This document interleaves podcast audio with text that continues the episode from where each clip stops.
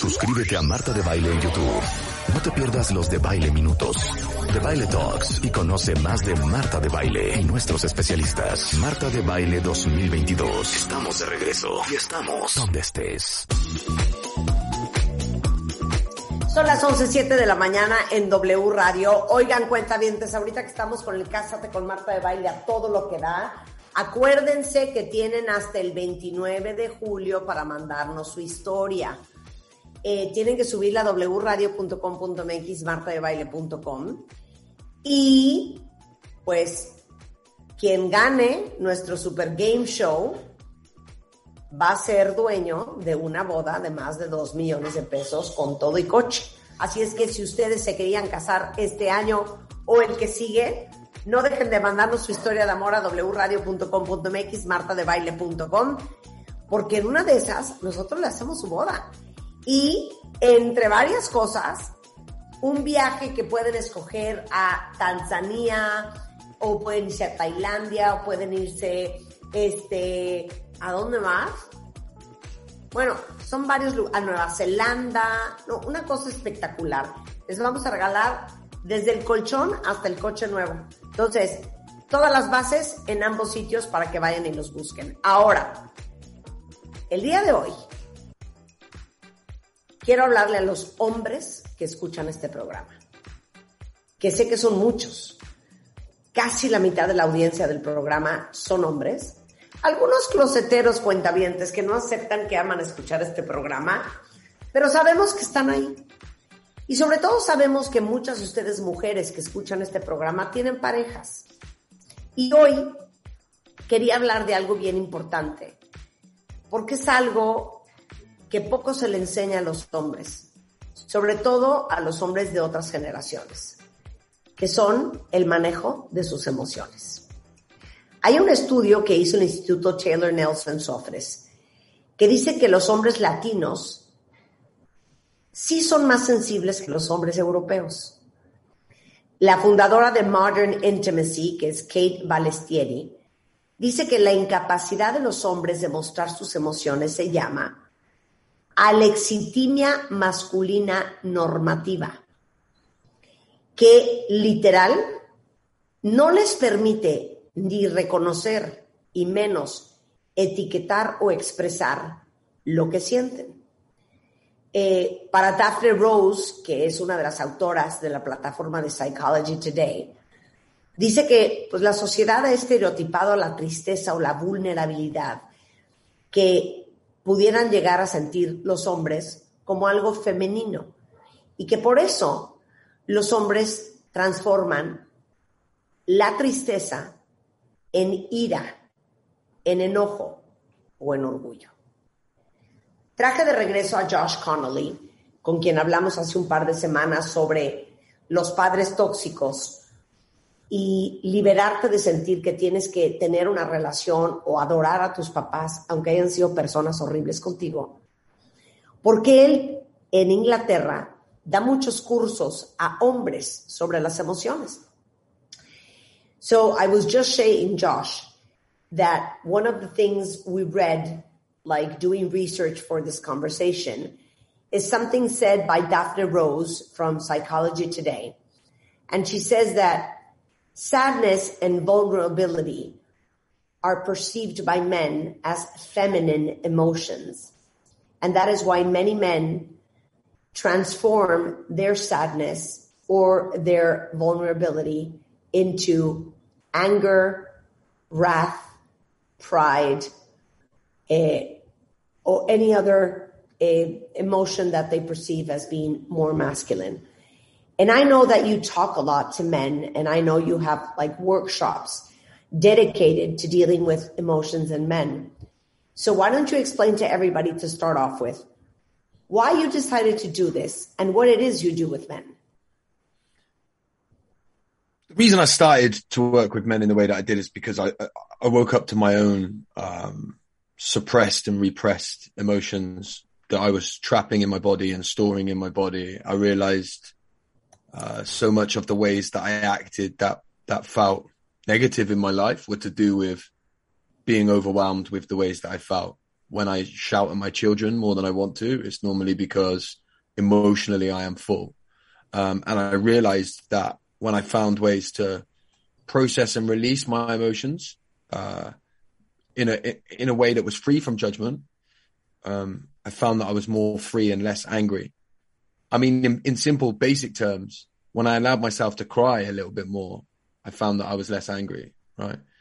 And that's why I created the space for men, uh, a regular space where men that are emotionally full in the way that I was, um, could have a space to process and release their emotions, right? In a, in, in a way that was free from judgment, um, and a way that allowed them to feel normal doing it, really. Yeah. Le digo que nos cuente un poco qué hace y por qué decidió hacerlo. Y dijo, pues yo creo que decidí empezar a hablar mucho con los hombres y las emociones en base a mi propia experiencia. Como hombre me di cuenta que a mí nadie nunca me había enseñado a manejar mis emociones, ni a etiquetarlas, ni llamarlas por su nombre. Y para los hombres es mucho más fácil estar enojados que aceptar que están tristes. Y cuando los hombres estamos, me encantó el término que usó, emocionalmente llenos o emocionalmente rebasados, lo que tendemos a hacer es a gritar, eh, a enojarnos y a perder control de nuestras emociones. Entonces, para mí fue parte de mi proceso personal aprender a saber que podía yo expresar mis emociones y ponerles nombre sin necesidad o sin el temor de ser juzgado. Y, y, creo que de ahí nace esta importancia de hablar con los hombres sobre este tema, porque en general casi todos los hombres cuando se sienten emocionalmente sobresaturados o abrumados, esta es la reacción normal. Um, as I told you before we started this conversation, um, like a couple of months ago when I interviewed uh, Ryan Reynolds on a movie he, he had just released that's called The Adam Project, he said something that actually he wrote himself based on his difficult relationship with his father that said something of the sort, it's easier to be mad than to be sad. And I think that's that's a lot of what happens with men. Look, I think um, I think it's true, and I think there's probably a number of different reasons for that. Right? I think one of the main ones would be that sadness requires internal reflection. So when I'm sad, it normally requires me to turn within and spend time with myself. Anger allows me to externalize the ways that I feel and direct it towards other people, right? It's, it's easier to make everybody else the problem than it is to reflect on myself, right? And perhaps, um, create the idea in myself that somehow I'm not good enough, right? Which is what sadness might do when I reflect internally. So uh, I think that's one of the reasons. Look, I also think another reason is that um, people in general find it more difficult to be with young boys when they're sad than they do with girls. I have sons and I have daughters. When my daughters are upset, I find it much, it's much more of a natural to me reaction to grab them and cuddle them and be with them in their emotion. When my sons cry, uh, it's a little bit more difficult. I feel like I want to nudge them and, and like stop that emotion and not let it come. So my knee jerk reaction is not to run to them. And so obviously they're going to grow up not knowing how to be themselves in their emotions because nobody was with them with, when they experienced them when they was younger. And I think that's true for a lot of boys. Claro. Eh, le digo yo, ¿se acuerdan una entrevista que le hice a Ryan Reynolds basada en una película que sacó que se llamaba The Adam Project? Que de hecho él escribió esa línea muy basado en la relación que tenía con su papá. Y decía, para los hombres es más fácil estar enojado que estar triste. Y entonces lo que, lo que dice Josh es, yo creo que eso viene de dos partes muy importantes. Cuando uno se permite como hombre sentir tristeza, o como cualquier ser humano, automáticamente es una invitación a la autorreflexión. Y la autorreflexión no es necesariamente fácil es mucho más fácil siempre creer que el problema es los demás, que el problema es tu esposa, que el problema es tu jefe, que el problema son tus hijos. Porque cuando haces autorreflexión, pues corres el riesgo de darte cuenta que a lo mejor no eras tan perfecto como creías y que a lo mejor sí tienes cosas que necesitas trabajar o que necesitas corregir. Y no todo el mundo está listo para hacer eso, porque a lo mejor te encuentras pues que no eres tan perfecto y tan fantástico como creías y que hay cosas que necesitas chambearle. Uno. Y dos, creo que naturalmente, socialmente hablando, cuando tú ves a tu hija llorando porque está triste o porque está frustrada, instintivamente es mucho más fácil para los padres manejar las emociones de una niña en ese estado. Y dice, pero yo me caché que con mis hijos hombres, mi aproximación era diferente. A lo mejor en ese momento quería hacer que parara de llorar, eh, que cancelara esa emoción y que se comportara y que ahora sí que gobernara sus emociones. Y obviamente estos niños crecen, estos niños hombres crecen.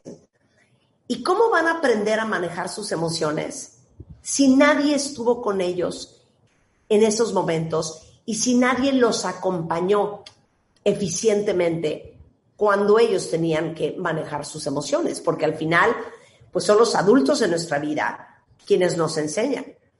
And listen, I mean, you're in England, we're in Latin America, and in Latin America, we have this little uh, monkey on our shoulder, this little chip on our back that's called macho. Okay. Mm-hmm. And I think it's even worse even though one of the studies I just talked about um, says that Latin men are more sensitive than European guys, but also in very tribal uh, cultures like ours, there's a lot of machismo is, is, is what we call it.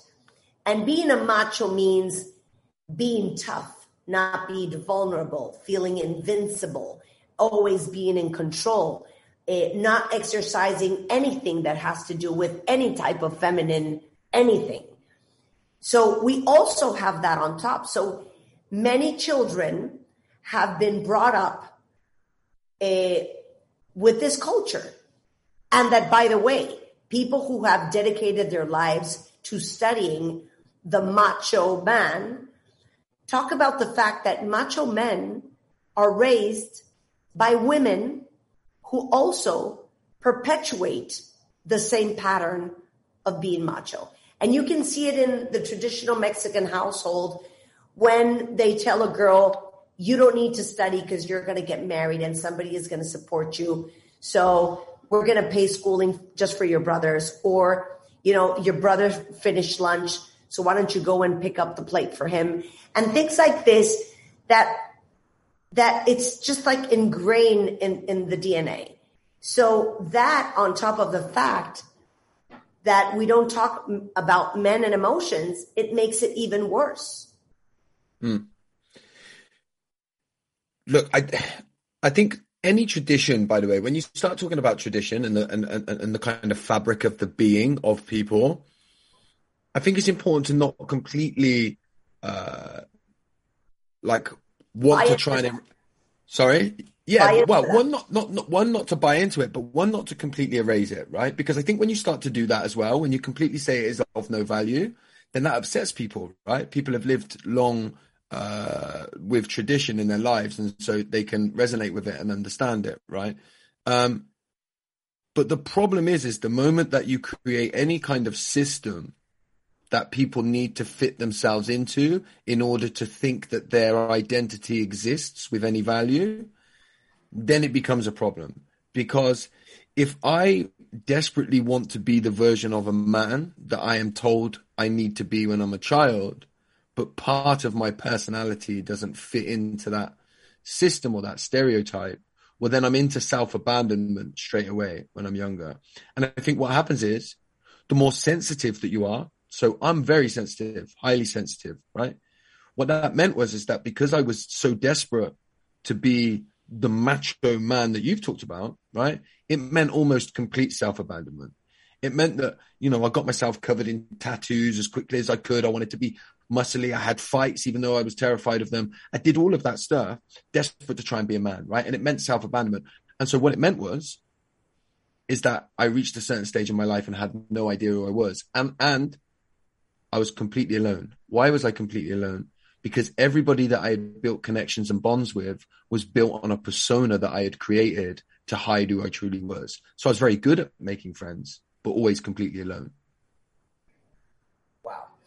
Dice, mira, e, es, esto que hablas sobre el machismo en México, porque le digo, bueno, tú estás en Inglaterra y aunque sí, eh, los latinos, eh, según este estudio, son más sensibles que los europeos, pues tenemos también encima, cuentavientes, este mono en la espalda del machismo, que desafortunadamente, y los estudiosos como eh, Marina Castañeda, que tiene un libro extraordinario que se llama El machismo invisible, pues se dan cuenta que al final los machos existen porque hay mujeres que los criaron así y que todos los días en nuestras casas, eh, para muchos crecieron escuchando, tú para qué estudias y tú te vas a casar y un fulano te va a mantener o tu hermano ya terminó de comer, levántale el plato. Y son estas cositas que se van quedando en nuestra cultura.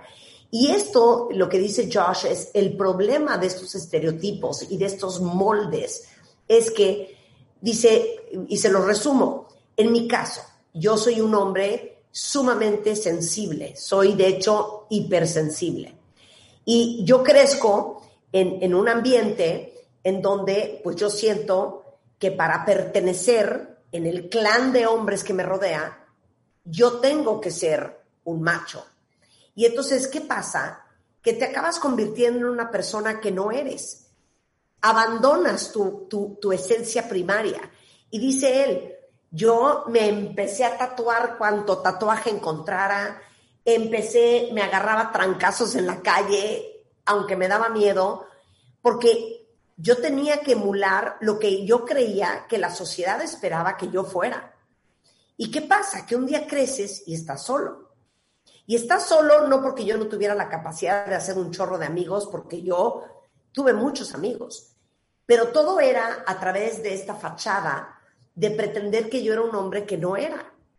Y, creo que esto le pasa a muchos hombres, que para convertirse en lo que creen los demás que tienen que ser o lo que debería de ser un hombre, se pierden y se les olvida quiénes son.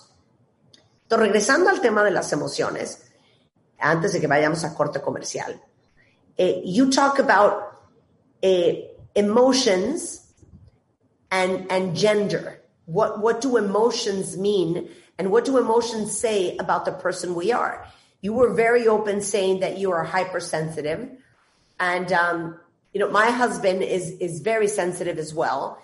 For some people, the correct term is that they have a very developed feminine side instead of saying he's just a sensitive person. No? Yeah, look, this is why I think I think people should call it whatever they want to call it and whatever they feel comfortable with, right? I think that the, the, there is a slight problem once we start to assign gender to it. Now, eh, the reason for that is at my age now, as a as an adult with a, a very developed brain and somebody who has a, a level of emotional capacity and emotional literacy, right, I can understand that. But when I'm six years old and you say, "Oh, you have some feminine qualities," at six years old, I'm like, well, I'm going to get rid of those feminine qualities because I don't want to be feminine, right? Because my, at six years old, I don't have the emotional literacy and understanding to, to, to, to comprehend what you mean, right? And so actually, what my, my emotions and my behaviors and everything should be labeled as when I'm six or younger or around that age is my behaviors and my emotions. That's Josh. You're being you, right? And I think if you, if you help people uh, become who they are, right, then they will they will grow up to develop exactly who they're supposed to be. I mean, it's quite simple. Yeah. Dice, mira, te lo pongo así de fácil. Ahorita yo soy un hombre adulto y tengo a lo mejor la inteligencia y la madurez emocional para identificar qué tengo, cómo me siento y después de mucho trabajo personal quién soy. Pero pues imagínate tú, un niño de 5 o 6 años que que escucha, y lo pueden llamar como quieran, tener un lado femenino desarrollado, ser una persona muy sensible, muy sensitiva o hipersensible o como lo quieran llamar. Pero si un niño crece creyendo que eso es algo femenino, automáticamente es algo que va a repeler. Entonces, ¿cómo crees que cuando tú muestras tus emociones, que es parte de la persona que eres, si alguien te lo reprime, porque esa no es la conducta que debería tener un niño, esa es la conducta que debería tener una niña, pues creces con esa represión y cada vez te alejas más de la persona que realmente eres. Cuando tú tienes padres o cuidadores alrededor de un niño chico que abrazan sus emociones, que les enseñan a manejarlas, que les enseñan que está ver bien ser sensible y ser hipersensitivo y que no pasa nada y que no es, las emociones no es un tema de género, no es un tema de hombres o no es un tema de mujeres, ese niño va a crecer siendo quien es, con todo sus emociones. Y eso es algo que uno tiene que proteger. Eh, vamos a hablar del enojo, vamos a hablar del suicidio, que es más frecuente en los hombres. Vamos a hablar de las emociones disfrazadas de dolor físico en los hombres. Y cómo creas hoy, como una mujer adulta, como una madre, como un padre, espacios de expresión emocional para tu pareja, hombre, o para tus hijos, hombres, al regresar con Josh Connolly desde Inglaterra. No se vayan. La espera ha terminado. Y como esta vez con el amor sí se juega. Cásate con Marta de Baile 2022. The Game Show. Abre inscripciones. Dale clic a martadebaile.com o wradio.com.mx. Y cuéntanos la historia de amor más increíble y creativa. No olvides pegarle una foto en donde tú y tu pareja estén juntos. Esta vez, la boda que siempre soñaste puede ser tuya.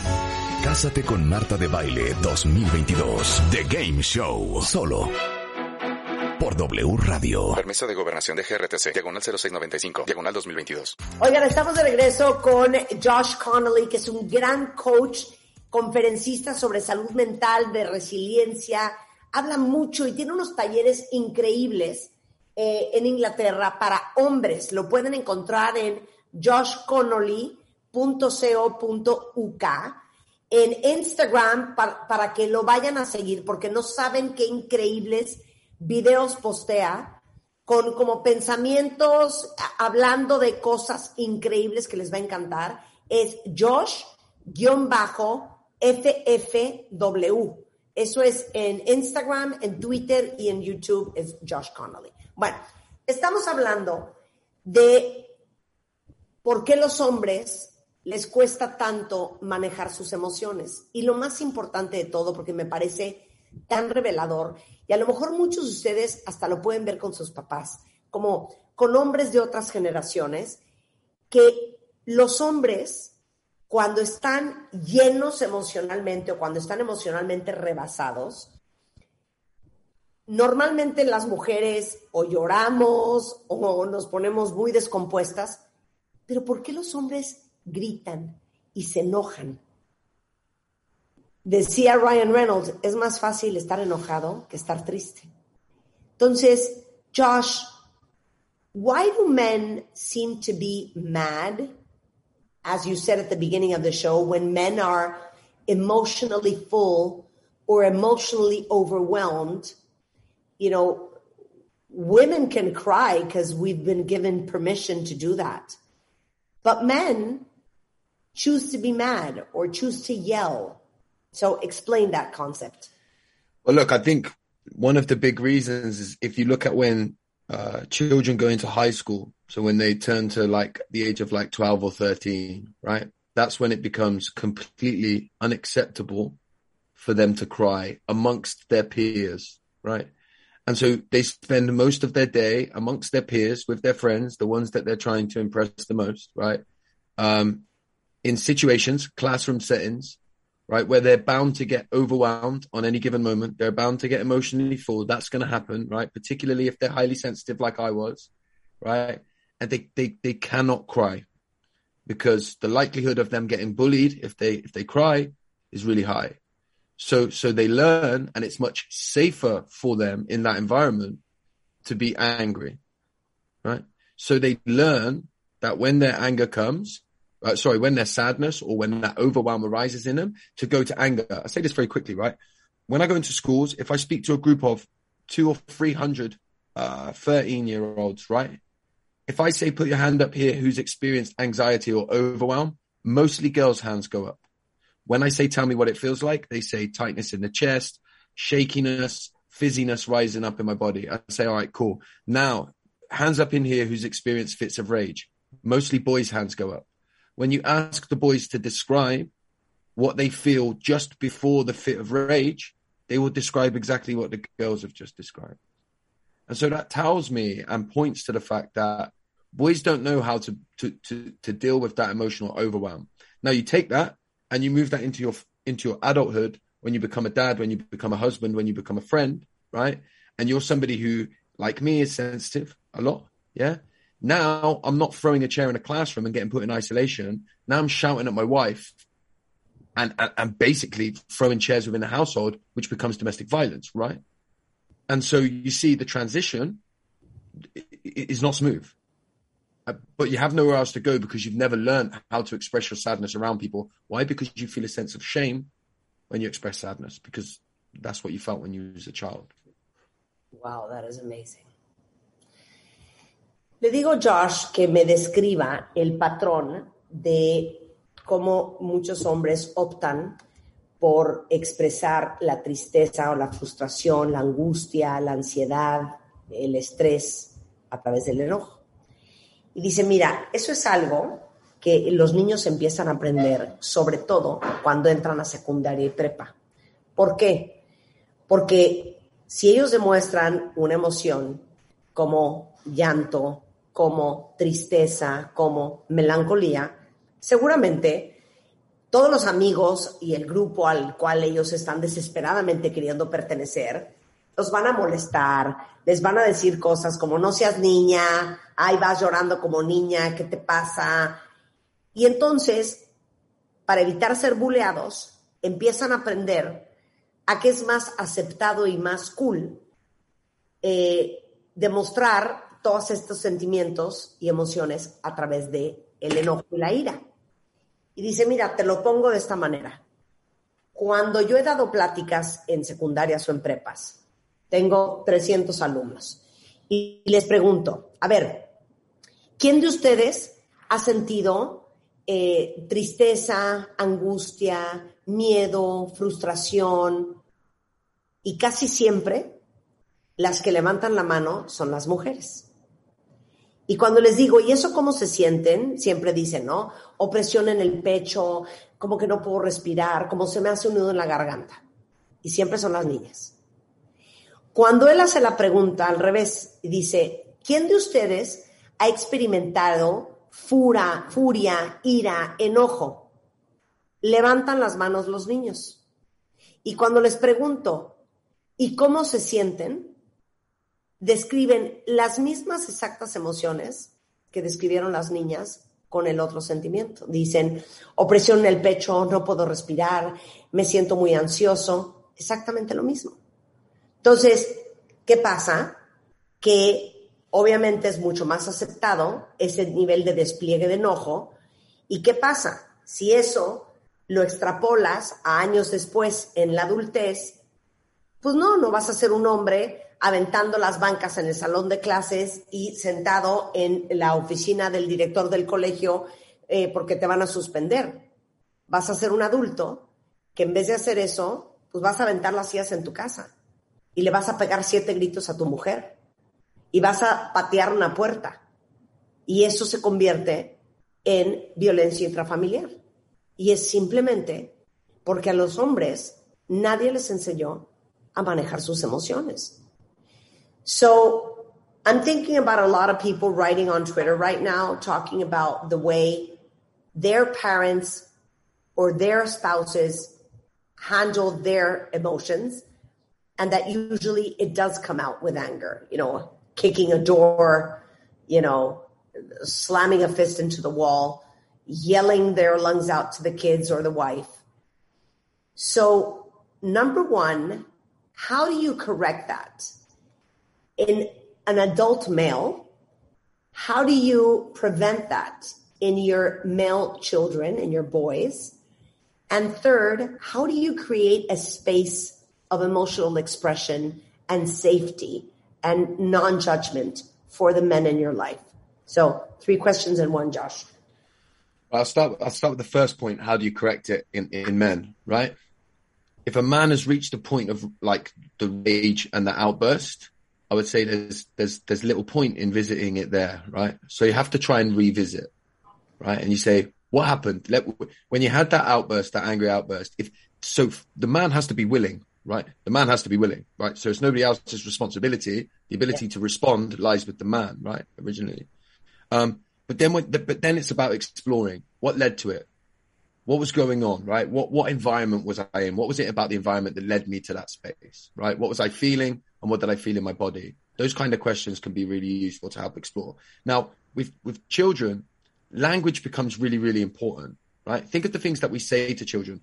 For example, at my dad's funeral, I was nine years old. Everybody told me to be brave. Adults told me to be brave. Some adults told me to be brave for my mum right? Literally telling me to be emotionally responsible at nine years old for my mum, right? So I learned the good thing to do is push down my emotions. Now, what do we mean as adults when we tell children to be brave emotionally? Here's what I think we mean.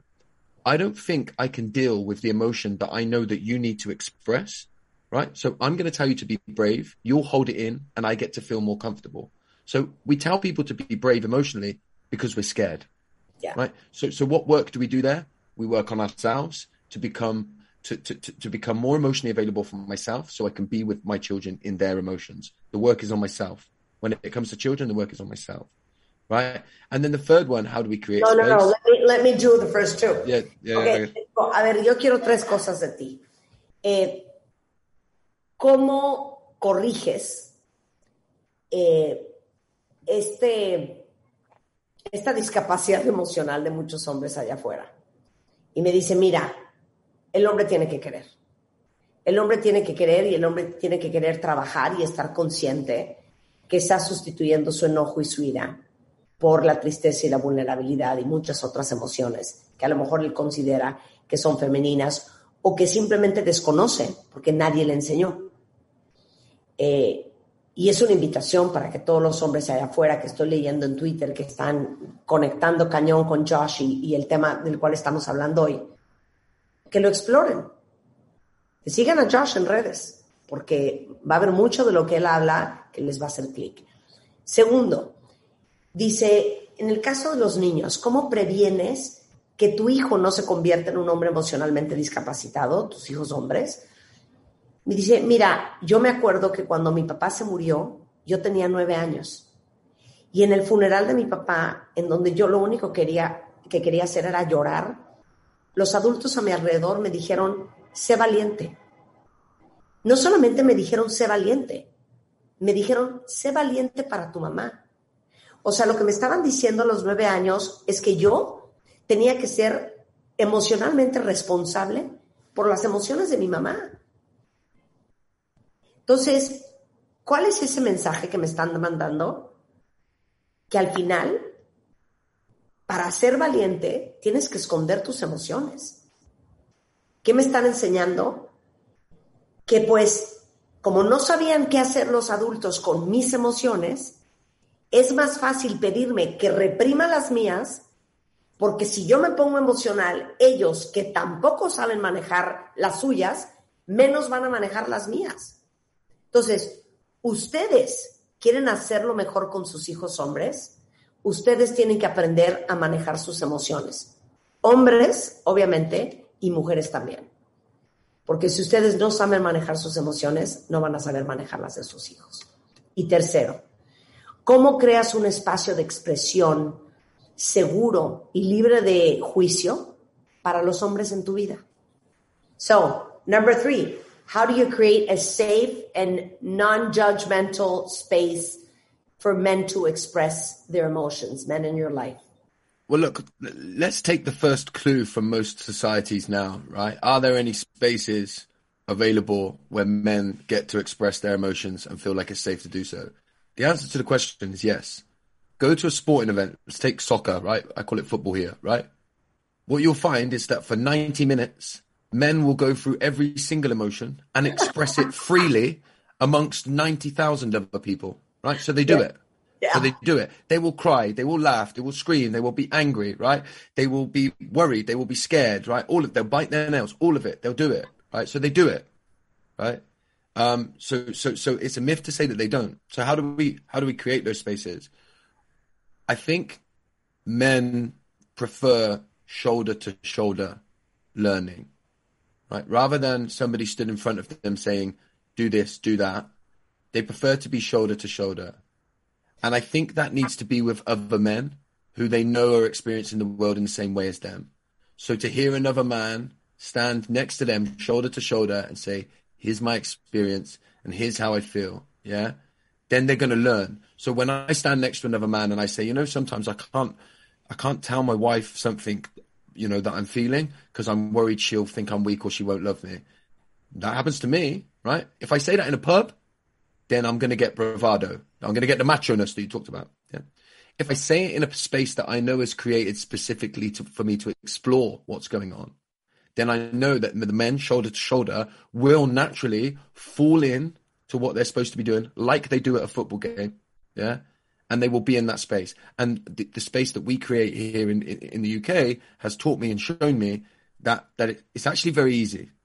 Once you're willing to create that shoulder to shoulder, shoulder space, men fall into it remarkably easily. Well, you should definitely come visit Mexico. You need to do a workshop here. Or at least you can train a couple of people here in Mexico so they could do that shoulder to shoulder space. it's very much needed. So Yeah. let me say all this in Spanish. Dice, a ver, les quiero poner un ejemplo que les va a sonar súper familiar. El fútbol, ¿ok? Estamos de acuerdo que los hombres, en esos 90 minutos de partido de fútbol, pasan por todas las emociones que hay.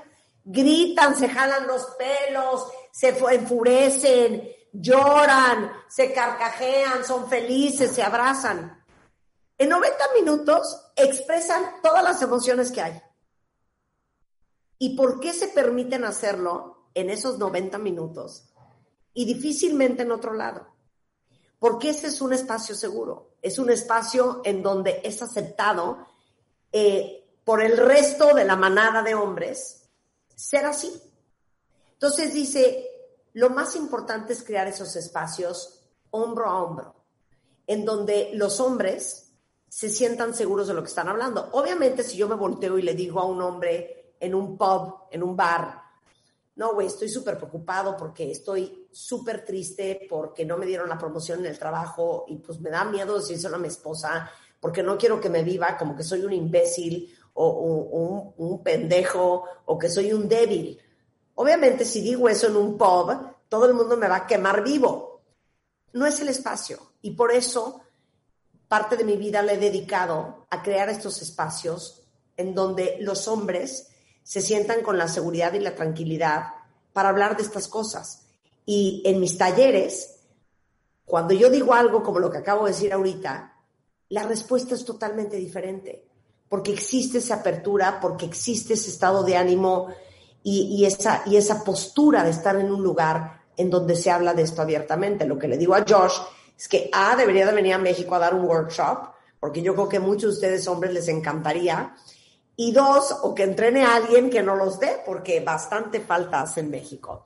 So I was telling everybody, Josh, that you have an amazing social media platform on Instagram, on Twitter, on YouTube, and on your website that they can follow you because you do post a lot of videos with all these thoughts uh, and part of what you teach every day to to men and people in the UK.